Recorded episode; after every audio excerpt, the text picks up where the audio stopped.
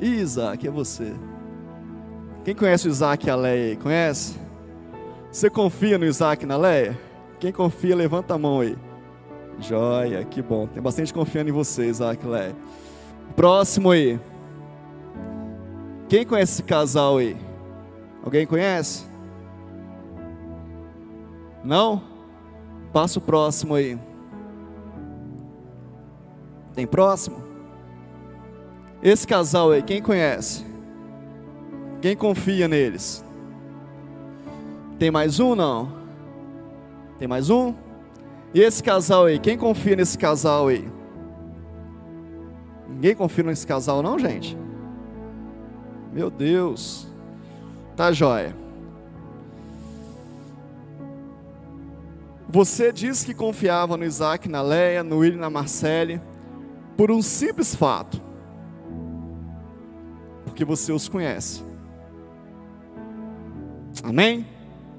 E é sobre isso que eu quero falar com você nessa noite. A palavra que Deus liberou sobre a minha vida, o título dela é Um Chamado.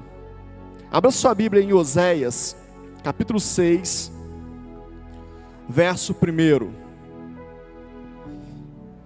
Livro do profeta Oséias, capítulo 6.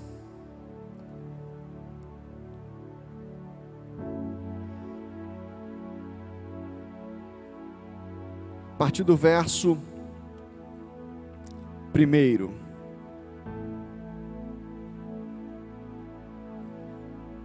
Amém?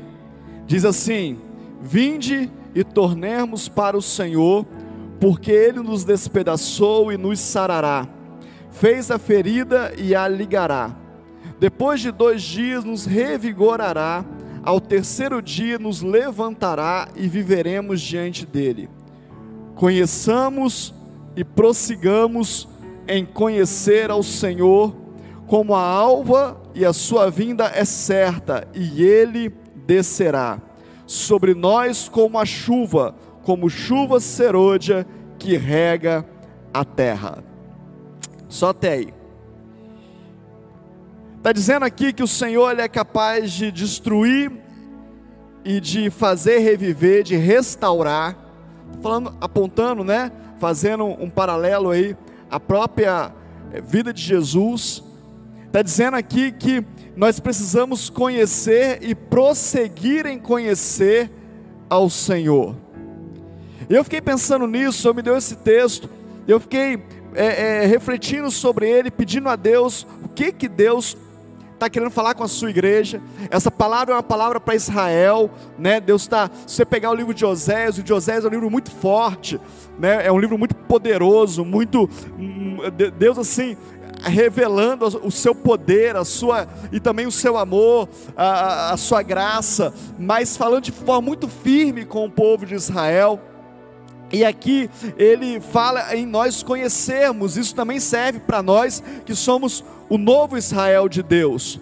A ordem é conhecer a Deus, conhecer o seu amor, conhecer o seu poder, conhecer a sua graça, conhecer a sua obra. E aí, por que, que eu estou dizendo isso para você? Porque nós só confiamos em quem nós conhecemos. A grande interrogação na minha mente, na minha alma, quando eu estou conversando com alguém, quando eu estou é, exercendo o ministério pastoral de aconselhamento, eu me pergunto e fico me, me indagando por que, que é tão difícil confiar em Deus. Por que, que a gente tem tanta dificuldade em confiar em Deus? Por que, que a gente duvida do poder de Deus? Da capacidade de Deus, do amor de Deus, da paternidade de Deus. Se nós perguntarmos para uma pessoa, se você confia no seu pai, ele fala, lógico que eu confio no meu pai. Meu pai, ué. O seu pai faria tudo por você? Lógico que faria. Naturalmente é assim. Se seu pai tivesse que morrer por você, ele, ele morreria. Se seu pai tivesse que doar um órgão para você, ele doaria, doaria. Mas quando nós levamos isso para Deus, a gente duvida. A gente fica em dúvida. Mas será? Mas será que Deus fará isso mesmo? Mas será que Deus faria isso mesmo? Tem muita gente com muita dificuldade em confiar em Deus. E aí o Espírito Santo trouxe ao meu coração, trouxe à minha mente. Nós só podemos confiar em quem nós conhecemos. E aí nós oramos por fé. Não, Deus, aumenta a minha fé. Não, Deus, aumenta a minha confiança. E Deus está falando com você nessa noite. Me conheça. Se você me conhecer, você vai saber que você pode confiar em mim. Se você prosseguir e me conhecer na intimidade, você vai saber quem eu sou e a sua fé será naturalmente aumentada. Quando você tiver a revelação de quem eu sou para você, na totalidade do que eu posso ser na sua vida, não tem nada que possa te impedir, porque você vai saber exatamente quem eu sou. E aí eu não estou falando para você que a sua vida vai ser maravilhosa, eu não estou dizendo para você que a, sua, que a sua vida vai ser sem problemas, porque por não conhecer a Deus, a Sua palavra, a Sua vida, a Sua história, é que nós tiramos no meio do povo de Deus algumas questões, porque nós não conhecemos. Por exemplo, nós tiramos no meio do povo de Deus a palavra necessidade. Não, crente não pode ter necessidade. Quem te disse? Como pode um crente passar alguma necessidade? Quem te disse que não pode? Jesus é revelado por Deus, este é meu filho amado, em quem, me, em quem tenho prazer, em quem me comprazo.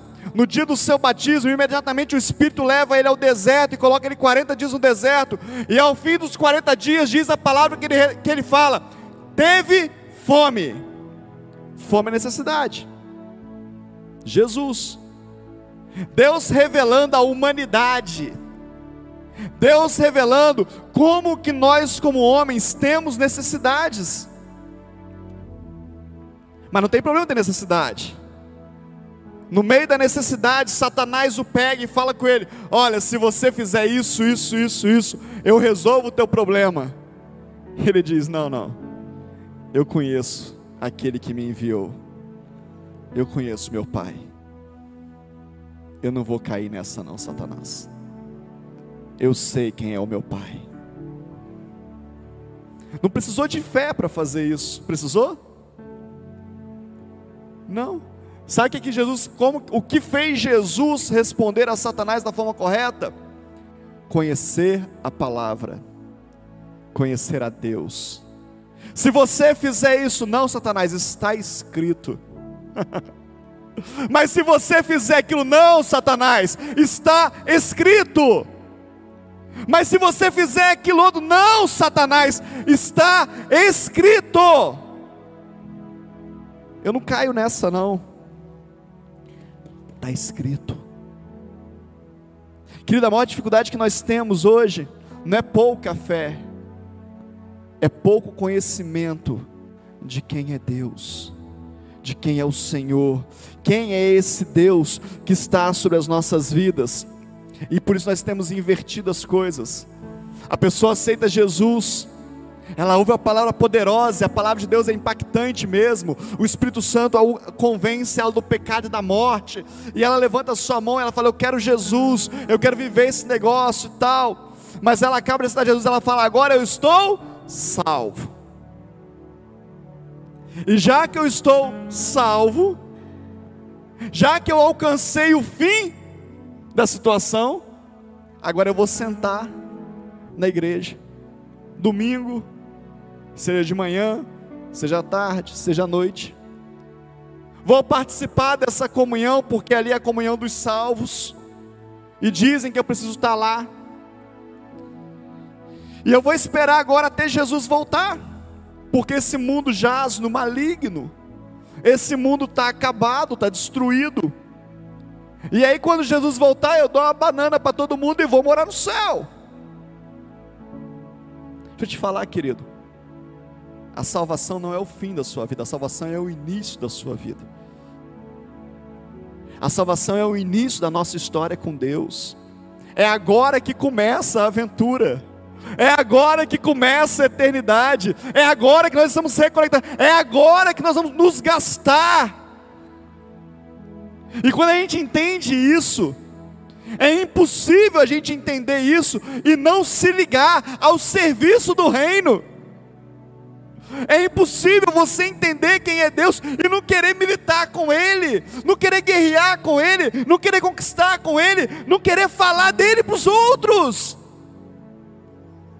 Sabe por que fica difícil fazer? Porque salvação virou o nosso fim e não o nosso começo.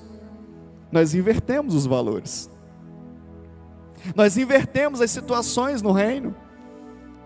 Sabe quando alguém começa a namorar alguém e está apaixonado? E não quer deixar. Agora é o WhatsApp, né? Agora tem as redes sociais, mas na minha época era era era é, é, é, telefone, né? E a gente ficava desliga você, desliga você, desliga você. Sabe por quê? Porque era o começo da história. Nós estávamos construindo um negócio. E aí nós estamos nós queremos estar juntos, nós não queremos nos separar. Eu não posso falar de salvação com você dizendo que salvação é o fim, salvação é o começo da história. Apaixonados por Cristo, apaixonados por Deus, querendo conhecer cada vez mais o que, que você gosta, como é que o Senhor gosta, o que, que tem os seus gostos, como é que o Senhor é, descobrindo um ao outro o tempo todo. Esse é o caminho que Deus quer que nós prossigamos e, e, e, e avançamos em conhecê-lo. Nós invertemos as coisas. Jesus vai voltar, querido. Quem quer que Jesus volte aqui? Eu quero. Mas o que nós estamos fazendo para que ele volte? O que nós estamos promovendo para que ele volte? E reine sobre toda a terra. Todo olho, todo olho verá, toda língua confessará, todo joelho se dobrará, todos dirão: Ele é o Senhor. Aleluia! Mas o que que eu estou fazendo para isso? Qual que é a minha parte? Qual que é a minha contribuição? Como eu conheço esse Deus? É interessante se a gente pegar a história de Jesus, eu citei Jesus aqui, e pegar o povo no Egito. O povo estava no Egito escravizado, adorando os deuses do Egito. E aí nós vemos pregadores dizendo o seguinte: Deus quer te tirar da escravidão do Egito, Deus quer te tirar do Egito, Deus quer te tirar da podridão, da idolatria do Egito, e Deus quer mesmo. Mas Deus tira o povo do Egito e leva o povo para onde? Para o deserto. Para o deserto. Ele não tirou o povo do Egito, levou o povo para Canaã, levou o povo para o deserto. Jesus é batizado e ouve do Pai: Este é o meu filho amado em quem me comprazo. E o Espírito leva ele para o deserto. Tem deserto, querido. Desertos existem. Deserto vai te fazer entender quem é Deus na sua vida. Deserto vai te revelar quem é Deus. Sabe quem morre no deserto? Os rebeldes. Os rebeldes morrem no deserto. Quem entende quem é Deus sai rápido. E sai rápido, sabe para quê? Para vencer. Eles entram na terra prometida. Josué capítulo 6, se não, não me falha a memória, fala que naquele ano eles comeram do fruto do próprio trabalho. Você está entendendo? Você vai ficar tão forte que você passa a ser vitorioso com aquilo que você faz. Mas tem que conhecer quem é teu Deus. Jesus sai do deserto e começa o seu ministério, porque agora ele conhece quem é Deus. A gente inverteu esses negócios. A gente inverteu os cultos. Se o culto não tiver uma promessa de que Deus vai fazer alguma coisa para nós, a gente nem vai no culto. Porque o culto é para receber e não para dar. E culto é para dar, querido. Culto é para oferecer um culto a Deus. Eu ofereço um culto ao Senhor. Eu ofereço a minha vida a Deus. O povo saía das suas cidades, ia até Jerusalém para oferecer um culto ao Senhor. É. É assim que é o processo. Mas agora nós procuramos Deus porque Deus tem que dar alguma coisa para a gente. Porque se Ele não der, Ele não é Deus. Nós destruímos a imagem de Deus. Agora nós vamos aos montes. Não, tem que ir no monte orar. Antes que você me critique, eu não tenho nada contra monte, acho que tem que ir no monte orar. Mas tem que ir no monte com a motivação certa. Por que, que você vai no monte, irmão? Não, eu vou no monte porque no monte Deus me abençoa. Deixa, deixa eu te falar uma coisa, querido. Em lugar nenhum da Bíblia fala que o monte foi para abençoar alguém. Muito pelo contrário. Os montes da Bíblia é para oferecer sacrifício. As pessoas iam aos montes quando Deus mandava para morrer, para matar alguma coisa, para sacrificar alguma coisa. É esse o sentido de monte. Se você vai no monte porque você vai ser abençoado no monte, deixa eu te falar um negócio muito sério. O único monte que ofereceu benefício foi Satanás para Jesus, que levou ele ao alto do monte e falou: Se você se jogar daqui, se você me adorar, eu te dou tudo. Monte é lugar de sacrifício. Sabe por que as pessoas subiam ao monte? Porque era distante, é sacrifício, é andar, é se gastar é porque a presença dele é mais importante do que tudo. Eu vou me afastar de tudo, eu vou me distanciar de tudo, porque só me interessa a presença de Deus. É esse o sentido de monte. É se matar lá em cima. É levar uma garrafinha de água e ficar 12 horas, 24 horas. Isso é sentido de monte. Nós invertemos as coisas porque não conhecemos quem é o nosso Deus. Estamos perdendo porque não estamos entendendo quem é esse Deus. Ah, Deus, aumenta a minha fé. Aumenta a minha fé, deixa eu te falar. A fé não é para você conquistar as coisas, a fé não é para você fazer as coisas, fé é para você conhecer a Deus, fé é a certeza das coisas que não se veem. Deus, confia nele, na palavra dele, no que está escrito por ele, no que foi revelado por ele, no que ele quer que você faça, no que ele te ordenou, confia nele. Isso é fé. Mas e o fazer, bispo? Eu vou repetir. Se você confiar em Deus, querido, se você conhecer em Deus, conhecer a Deus, é impossível você não se envolver com Ele. Como não trabalhar? Como não servi-lo? Como não amar as vidas que ele tem? Sabe quando o serviço na obra fica pesado? Sabe quando você chega e fala assim: estou fazendo coisas demais na igreja, estou ah, aguentando mais, toda hora é uma coisa. Sabe quando fica assim? Eu estou falando que existe um esgotamento físico, é natural. Eu também me canso. Pensa você não. Me canso, mas é um cansaço só físico. Quando esse cansaço deixa de ser só físico, passa a ser um esgotamento, provavelmente você não está fazendo para Deus, está fazendo para si próprio. E para si próprio, tudo que é espiritual e para Deus fica muito pesado, porque tudo dele é muito grande, tudo dele é muito maior do que a gente, todos os sonhos dele são muito maiores do que o nosso, todo pensar dele é muito maior do que o nosso. Sabe por quê, querido? Porque Ele te vê perfeito, aleluia. Porque Ele te vê como Ele idealizou, como Ele sonhou. Porque Ele te vê no fim, não no começo. Porque Ele sabe que é o potencial que você tem, que eu tenho. Ele sabe que você pode. Ele está falando com você nessa noite. Me conheça, filho. Me conheça, filho. Gaste tempo comigo, filho. Vem saber quem eu sou. Ah, se você souber. Ah, se você entender quem eu sou, o poder que eu tenho. Ah, meu filho. Se você entender esse negócio, nós precisamos conhecer a Deus. Nós precisamos conhecê-lo. No grande e terrível dia do Senhor eu já falei isso esses dias, grande para aqueles que vão reinar com Ele, terrível para aqueles que vão ser deixados. Vai ser um dia grande e terrível. Muitos chegarão para Ele e vão dizer para Ele: Eu fiz, eu fiz, eu fiz. E Ele vai dizer: Não te conheço. Fazer não tem nada a ver com conhecer, querido. Fazer é muito menos que conhecer.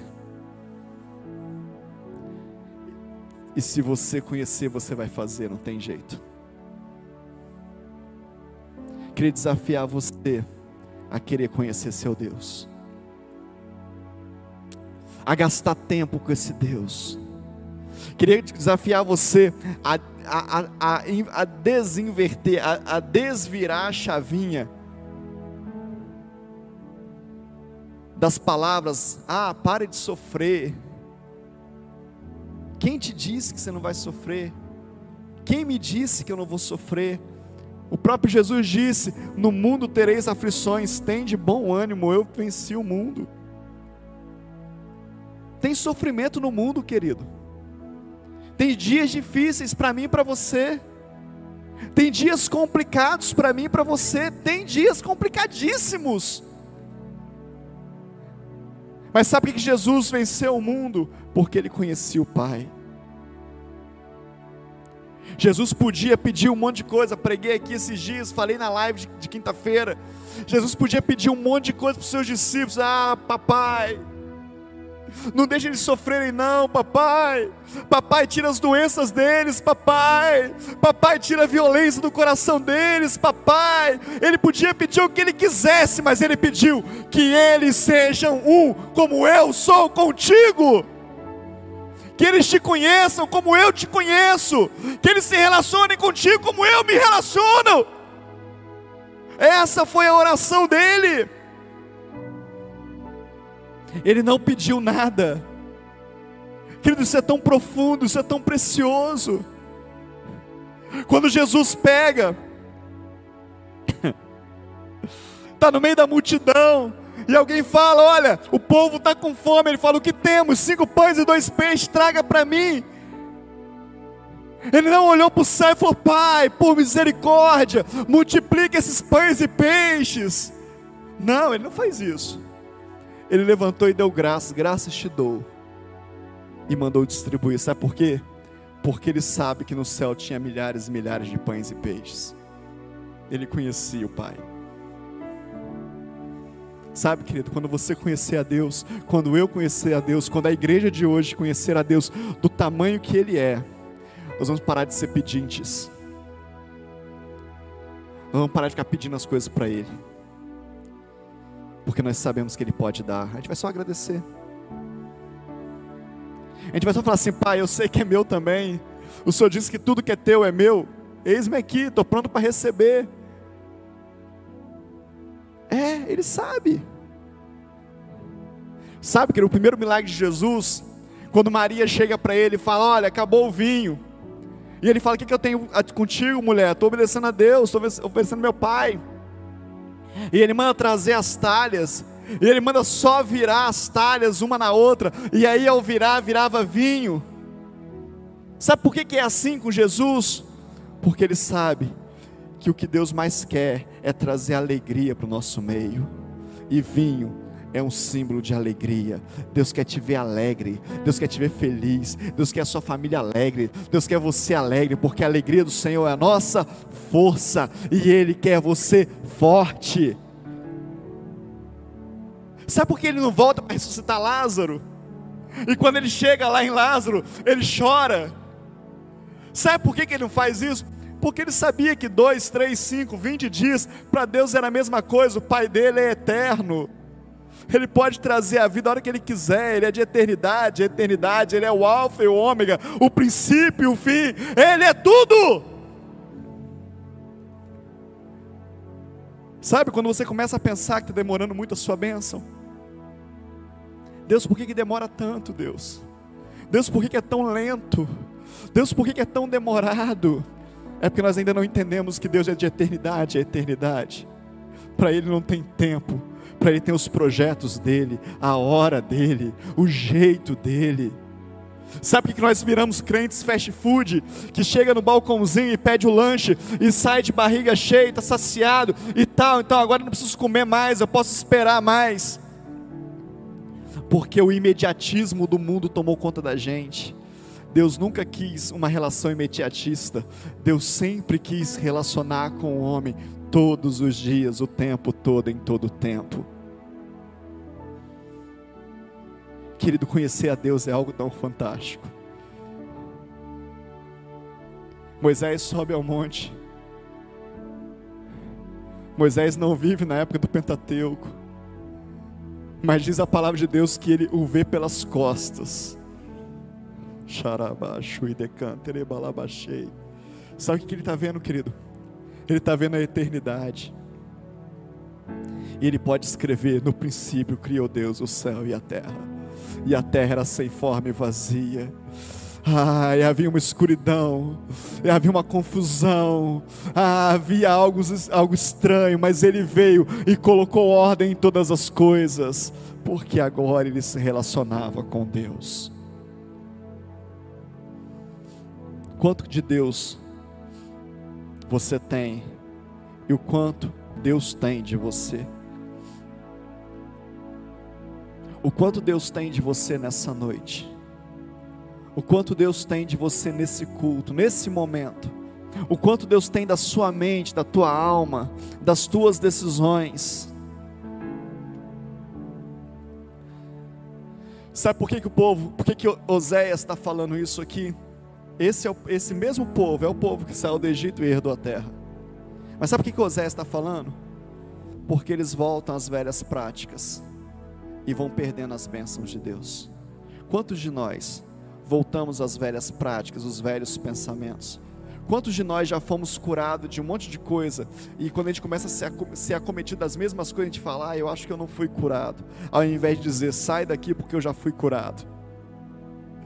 Aqui na minha vida não, eu já fui curado, sai fora. Aqui não. Mas nós aceitamos a doença, nós aceitamos o mal, nós aceitamos os ataques. Sabe por quê? porque nós não conhecemos o tamanho do nosso Deus. A gente acha assim, acho que Ele não me curou, não. Eu aprendi isso tão cedo na minha vida, eu já contei aqui algumas vezes esse testemunho, testemunho do caroço da mão da tia Kira. Tia Kira foi minha professora de escola dominical, uma mulher de quase dois metros de altura, magra, igual uma vareta,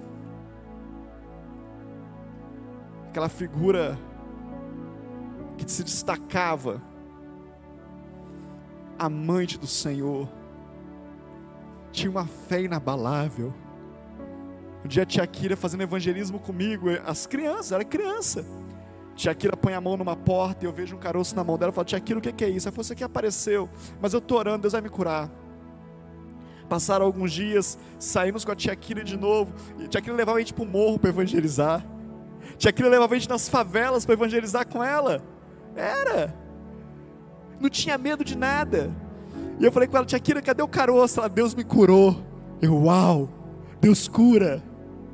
Passou uns meses, nós estávamos no, no, numa outra empreitada de evangelismo. E eu olhei para a mão da tia Kira e a tia Kira estava com caroço de novo. Eu falei, tia Kira, o caroço voltou. Ela falou, você não está vendo nada, Deus já me curou. Eu falei, tia Kira, mas eu era criança, o caroço está. Ela falou, não está. Ele não está aqui, você não está vendo nada, ele já me curou. Passou uns dois dias, o caroço desapareceu e eu nunca mais vi caroço na mão da tia Kira, porque ela acreditava mais no poder de Deus do que no poder da doença. A doença pode teimar em voltar, mas ela acreditava que o Deus que ela servia tinha poder para curar. Nunca mais esqueci disso. O quanto Deus tem de você, querido. O quanto o teu Deus tem da tua fé o quanto teu Deus tem da tua entrega. Isaías, capítulo 45, verso 1, eu vou ler para você. Diz assim: Assim diz o Senhor ao seu ungido, a Ciro, a quem tomou pela mão direita para abater as nações ante a tua face, e para distinguir os lombos dos reis, e para abrir diante dele as portas que não se fecharam. Eu irei adiante de ti, endireitarei os caminhos tortuosos, quebrarei as portas de bronze, despedaçarei as trancas de ferro. Dar-te-ei os tesouros escondidos e as riquezas encobertas, para que saibas que eu sou o Senhor, o Deus de Israel, que te chama pelo teu nome. É emblemático esse texto. Por amor do meu servo Jacó e de Israel, meu escolhido, eu te chamei pelo teu nome e te pus um sobrenome, ainda que não me conheces. Eu sou o Senhor e não há outro. Além de mim não há Deus. Eu te cingirei, ainda que não me conheces, para que saiba até o nascente do sol e até o poente, que além de mim não há outro. Eu sou o Senhor e não há outro. Eu formo a luz e crio as trevas, faço a paz e crio o mal. Eu, o Senhor, faço todas essas coisas. Ciro não era temente a Deus. Ciro nem conhecia Deus. Tem muita gente preocupado. Ah, por que, que Deus está usando esse ou aquele? Deus usa quem Ele quer, querido. Deus ungiu a Síria e falou: Eu te ungi, e eu vou fazer na sua frente, e eu vou abrir a, as estradas na sua frente, e eu vou quebrar as portas de bronze, e eu vou tirar os trincos. Você não me conhece, mas você vai saber que eu sou Deus. Pensa. Pensa no poder desse Deus. Ainda que você não saiba quem eu sou, eu sou Deus. Ainda que você não queira conhecer Deus, Ele continua sendo Deus. Ele continua tendo o mesmo poder, a mesma graça, o mesmo amor. Ainda que a igreja não queira conhecê-lo, Ele continua sendo noivo ele continua sendo marido, ele continua aguardando a noiva, ainda que a gente não faça nada. E ele fala para Ciro aqui, ó. ah, eu irei adiante de ti, camarada. Endireitarei os caminhos tortuosos, quebrarei as portas de bronze, despedaçarei as trancas de ferro dar-te-ei os tesouros escondidos e as riquezas encobertas, só para você saber que eu sou Deus. E se você souber que Ele é Deus? E se eu souber que Ele é Deus? E se eu passar a conhecer esse Deus? Será que tem tesouros encobertos também? Não, pastor, isso aqui é uma passagem específica para Ciro. Lógico que é. Lógico que é específica para Ciro. É uma das poucas passagens bíblicas que fala de tesouro. Tem várias passagens que falam, mas fala especificamente de algo, de algo material. Está falando de tesouros materiais. Para Ciro era um rei, um guerreiro. Queria ouro, queria prata, queria tesouro. É uma das poucas palavras que falam claramente sobre isso. Quando fala lá no Novo Testamento do tesouro escondido, que vendeu tudo para comprar um terreno porque ela tinha um tesouro, é outro tipo, apesar de ser material também, mas é outro tipo de situação. São tesouros que eram enterrados, as pessoas faleciam, ficavam lá, então as pessoas queriam comprar o terreno para ter acesso ao tesouro, é outra coisa. Aqui não, Deus está falando, eu enterrei, eu escondi e vou te revelar onde está. É disso que Deus está falando. A palavra de Deus fala que Ele vai se revelar àqueles que o temem. Sabe que temer a Deus, querido? É conhecê-lo e desejar obedecer. É saber o que Ele quer e fazer de tudo para obedecer. Isso é temer a Deus. Deus tem falado conosco na nossa igreja há algum tempo. Que tem um tempo de abonança, um tempo de bastança, tem um tempo de glória que está chegando, que já está por aqui. Mas nós precisamos querer conhecer esse Deus para ter acesso a essas coisas. Não queira só o Deus que tenha coisas. A coisa mais terrível que tem é ser um pai caixa eletrônico. Nenhum pai gosta de ser caixa eletrônico. Nenhum pai tem prazer em filho que só pede, pede, pede. Não pode ver que tem que pedir alguma coisa. Nenhum pai tem prazer nisso. Nenhum pai. Não faça isso com teu Deus. Teu Deus pode te dar todas as coisas e muito mais do que você pode imaginar. Mas Ele quer se relacionar contigo. Não é se relacionar religiosamente. Não, eu vou na igreja, eu oro todo dia, na hora de dormir, eu oro na hora de comer. Não, enquanto eu estou dirigindo, eu estou orando, pastor. Eu queria, deixa eu te falar um negócio. Banaliza a graça, não. Não joga fora a graça que Deus te deu, não. Fala para tua mulher assim: aqui, não vou conversar com você não. Mas enquanto eu estiver dirigindo, quando indo para o trabalho, eu vou pensando em você. Vê se ela aceita. Fala para o teu marido. Fala. Por que, que você acha que Deus vai aceitar? O radical da palavra não vos conheço, lá do grande e terrível dia do Senhor, é o mesmo que diz que Maria não conheceu a José. Você quer que eu te explique? É intimidade, é conhecer o cheiro, é conhecer a respiração, é conhecer o calor. É disso que está falando a palavra. É nesse nível de relacionamento intimidade. É isso que Deus espera da sua noiva. É isso que Deus espera da sua igreja. Que eu e você tenhamos intimidade com Ele, o conheça. Não sei se você já teve a oportunidade ou a necessidade de chegar em casa e deitar no colo do seu pai ou da sua mãe e só chorar. Só chorar. E ele não te perguntar nada. Ela não te perguntar nada. Ela põe a mão na sua cabeça, ele põe a mão na sua cabeça e deixa você chorar.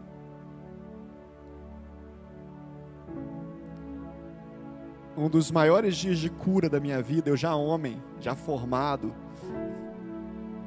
já morando sozinho, já com uma vida totalmente independente, já separado para Deus, sabia que Deus tinha um projeto, mas não tinha ainda deixado Deus fazer tudo. Um dia de maior cura da minha vida. Eu sei aonde foi, eu sei como que eu estava, eu sei exatamente aonde foi. Estava tendo uma, uma, uma caravana para um congresso. A pastora Carla foi nessa caravana. Não era, nós não éramos nem namorados ainda, a gente era colega de igreja mas nós fomos despedir a caravana. Eu não fui, eu, eu trabalhava, a empresa não me liberou naquela, daquela vez, eu não fui. Foi eu e meu pastor liberar a caravana. Mas eu estava muito atribulado, eu estava muito doente, muito ferido, muito angustiado, era uma angústia de alma. Mas homem, né? Eu falar isso para quê? E eu me lembro que ele, eu morava perto da igreja, mas naquele dia ele disse para mim assim: Vou te dar uma carona até em casa. Ficou só nós dois na igreja, todo mundo foi embora. E eu falei com ele: Não precisa. Ele não precisa sim, entra no carro. E nós entramos no carro. E ele arrancou com o carro, atravessou a primeira avenida e parou o carro e disse: Pode chorar, Paulo. E eu chorei, querido. Eu chorei, eu chorei, eu chorei, eu chorei, eu chorei, eu chorei, eu chorei. Eu chorei, sei lá como, mas eu chorei muito, mas muito tempo. E ele não disse uma palavra. Ele sentado no, no carro, eu sentado no chorando. E quando eu consegui respirar, ele disse: Você está melhor? Feitor, vou te levar em casa. Virou a esquina, me deixou a porta de casa, eu subi. Cura Deus me curou naquele dia. Sabe por quê? Porque eu tinha alguém que eu podia chorar. Eu tive alguém que ficou no lugar do meu pai e me deixou chorar. A melhor coisa que tem é chorar no colo do pai, querido.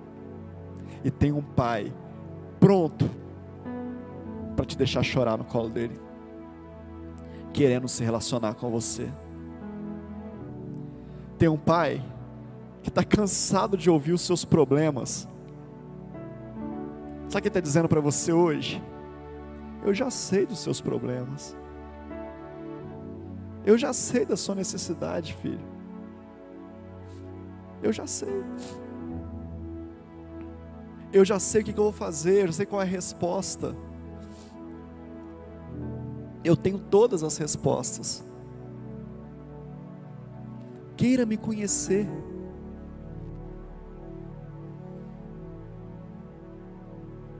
Para de ficar pedindo as coisas para mim, eu tenho tudo. Tudo eu tenho. Eu sou dono de tudo. E você é herdeiro. Sabe, filho, eu escondi uns tesouros aí, ó. Tô doido para te contar onde está. Mas cedo na minha presença só pede. Você só reclama. Deixa eu falar com você. Deixa eu te contar quem eu sou. Você quer experimentar de um novo relacionamento com Deus? Queria convidar o louvor para estar aqui para me ajudar. Eu quero orar com você. Fica de pé em nome de Jesus. Quais são as formas, bispo, que eu posso ter para conhecer a Deus? Tem coisas práticas.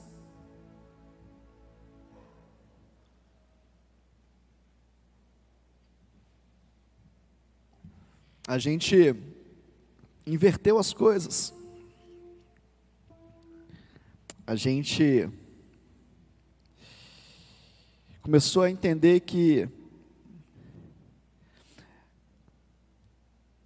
o quanto nós fazemos é sinal do quanto santo nós somos. Não tem nada a ver uma coisa com a outra.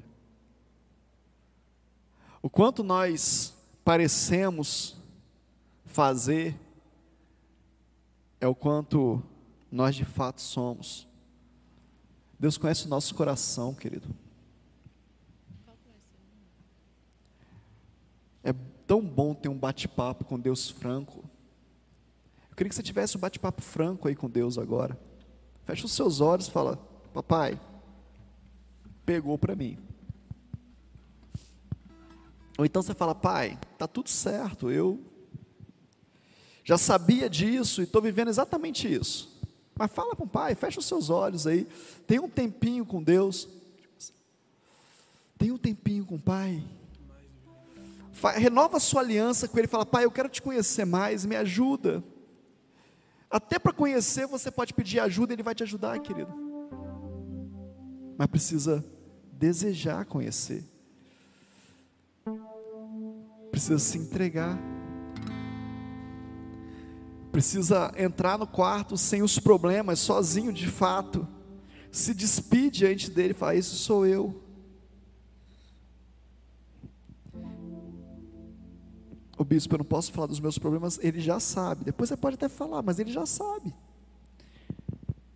Você acha que Jesus não queria? Não, será que você acha que Deus não sabia que Jesus queria alimentar aquela multidão?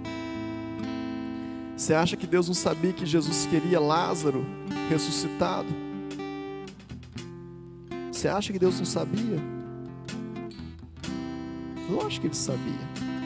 Ele já sabe.